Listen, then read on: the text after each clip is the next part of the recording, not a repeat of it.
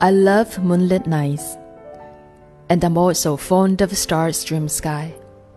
Back in the old days in my hometown, when I was in our courtyard, enjoying the cool nights of July and August, what I enjoyed most was watching the stars fill the sky. As I watched them, I forgot everything, as though I have returned to my mother's arms. Three years ago in Nanjing, the house I lived in had a back door.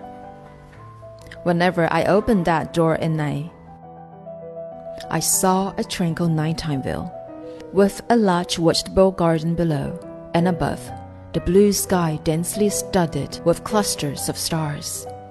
Those stars seemed small and weak to the naked eye. The brightness of the starlight seemed ubiquitous I had been reading about astronomy then, and knew about some of the stars, so they were like my friends and would often talk to me. And now I'm on a sea, because I gazed at the stars every night. I have come to know them well.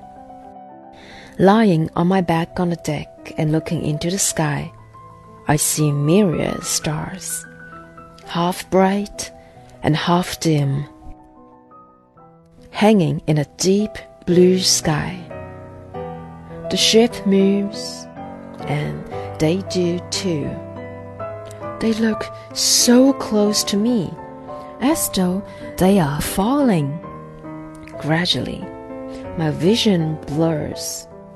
I seem to see innumerable fireflies dancing around me. Night at sea is mellow, tranquil, and dreamy looking at many familiar stars.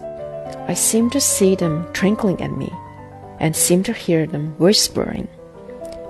Now, I am completely lost in them. Nestled in their embrace, I smile and fall asleep. I feel like a child sleeping in my mother's arms.